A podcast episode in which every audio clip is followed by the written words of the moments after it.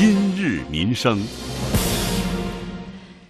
今天上午备受关注的《民办教育促进法》在第十二届全国人大常委会第二十四次会议闭幕会上获得通过。根据决定，修改后的《民办教育促进法》将于二零一七年的九月一号起施行。大力发展民办教育，从法律上给予民办教育和公办教育同样的地位，政策上给予支持和优惠待遇，逐渐成为社会的共识。但是就在最近，江苏淮安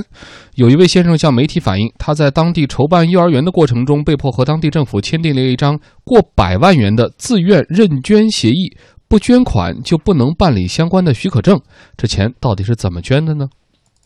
严先生是涟水县红腰镇人，一直在外地经商。二零一五年五月八号。他和洪窑镇政府镇实验小学签订了一份招商引资协议书，出资八百万元建设洪窑幼儿园。今年春节后，项目正式动工。但当幼儿园一楼封顶时，意想不到的事情发生了。等于建到一层的时候要封顶的时候，对吧？百般刁难了，停工，你这个违法不合法嘛？嗯。后来我到底什么原因呢？过里就就叫我到这里面去谈啊，叫我捐款。当时你跟他签的就是一个像捐助协议是吧？嗯，对。这个自愿的。哎，对。自愿捐助协议。你不不自愿捐助，我麻烦了。工人都进场了，施工到一半已经进了几百万材料进来，嗯，人员都进场了。说到这里，严先生非常气愤。在当时签订招商引资协议上，红腰镇政府承诺协助办理幼儿园的教育、民政、土地等手续，而幼儿园经营方义务中并没有关于捐款的条款。迫于工程压力，严先生无奈之下签订了自愿捐助的协议，金额是一百零一点二五万元。被捐助方是幼儿园所在地红腰镇黄郭镇村村委会。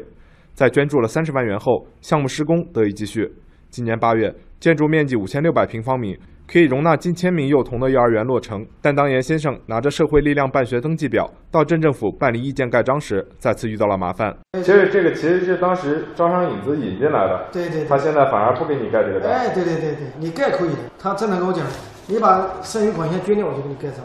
严先生被告知，不把剩下的七十余万元捐掉，就不能在登记表上盖章，幼儿园就无法办理办学许可证，校车上牌、幼儿和职工的各项保险都无法办理。目前，红腰幼儿园仍处于无证办学状态。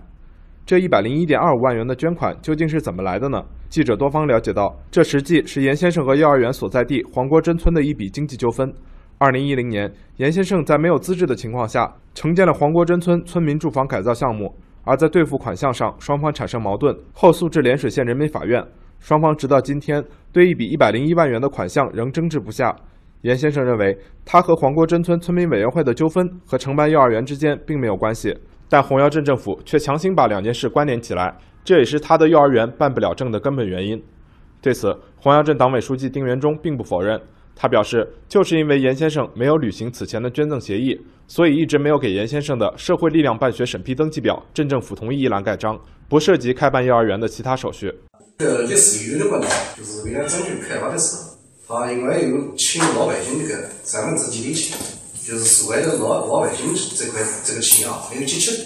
所以很多的发展我都受阻碍。但是实际上，在二零一五年八月，严先生和当地政府签订招商引资协议时，镇政府是在明确了解双方纠纷的前提下和严先生签订招商引资合同的，合同中并没有将解决双方矛盾和承办幼儿园联系在一起。丁元忠承认，为了避免矛盾，镇政府只能以盖章为由介入严先生和黄国珍村之间的经济纠纷，迫使严先生捐款。就是把老百姓矛盾解决的情况下，那么我们政府就完全配合他来融入规范的使用这个地。如果这个补偿款不到位，如果这个协呃捐赠这个协议履行不到位的话，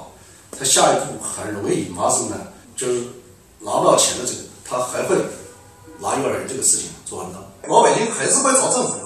以盖章为由强制捐款，两件并不相关联的事被当地政府打包在了一起解决，看似简单，却让人不得不质疑其中的合法性。由于盖不到章，目前该幼儿园一直处于无证经营的状态。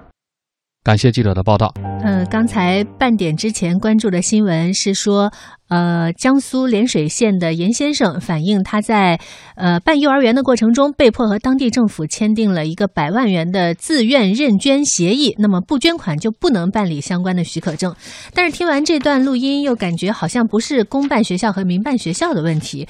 让我想到了四个字：契约精神。呃，两位观察员怎么看？他这个事儿怎怎么回事呢？咱捋一下啊，就是这严先生呢，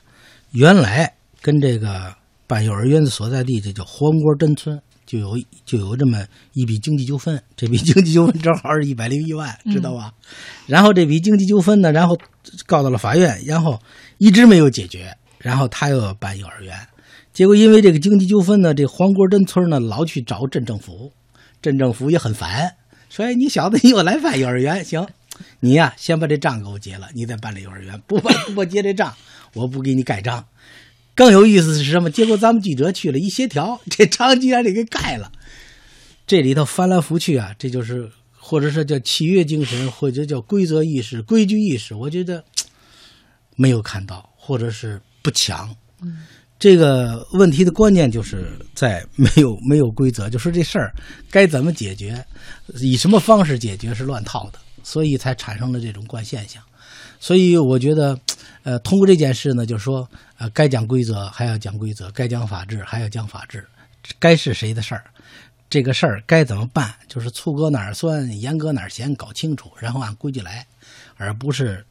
稀里糊涂一锅粥啊。这个最后谁可能记者去了说你不给盖章，我就给你报道，你这个你镇政府的形象你就受影响，镇政府一想算了，我还给你盖吧。但是那钱的事儿咱接着说，嗯，就是稀里糊涂一锅粥。我觉得这种现象呢，可能是个例吧，咱是不好说普遍。今天是记者节，但我们肯定不是希望记者以这样的方式过节哈。是但是这里面我想说句都有问题、嗯啊。有的时候呢，呃我们中国有些事儿呢，就好像陷入鲁迅先生，我记得在他的一个散文集《野草野草》里边有一个有一篇文章，就说一个战士要冲上那阵地，冲上阵地，他明知道那阵地上有敌人，可是当冲上去之后，这个阵地空无一物，但是他就觉得周围全是敌人，然后他就发现他自己有问题。实际鲁迅先生写这个，他概括了四个字，叫“无物之阵”。你说这事儿该怪谁呢？实际我觉得今天当讨论这个新闻，办幼儿园让你交一百万捐款这个事儿，就有点陷入了无物之阵。那这个事儿怎么解决啊？我觉得醋搁哪儿酸，咱们把酸找出来；盐搁哪儿咸，搁咸找出来，这个问题就解决了。别弄一锅粥，弄一锅粥，最后我觉得还是解决不了。还有一个事儿呢，就是镇政府不给盖章，你就办不了。这这权力部门啊，对不对？最近有一个电视剧叫《中国式关系》，我不知道方亮看过没有？听说过，真没来得及看开始这哥们想盖，也是想他是办幼儿园，哦。那个呢想盖一个那个那个敬老院，就是给老老院老老年人待的一地方。然后呢，他跟这个当官的不不就是看不上吧，就是跟这个一个主任看不上。结果呢，他就想绕过他去，结果又找了不同的人，最后绕去了半天，还是得到这个主任这儿来，因为这主任不给你签这个字，不给盖章，你这个地就不行啊，这个项目就不成立啊，是不是？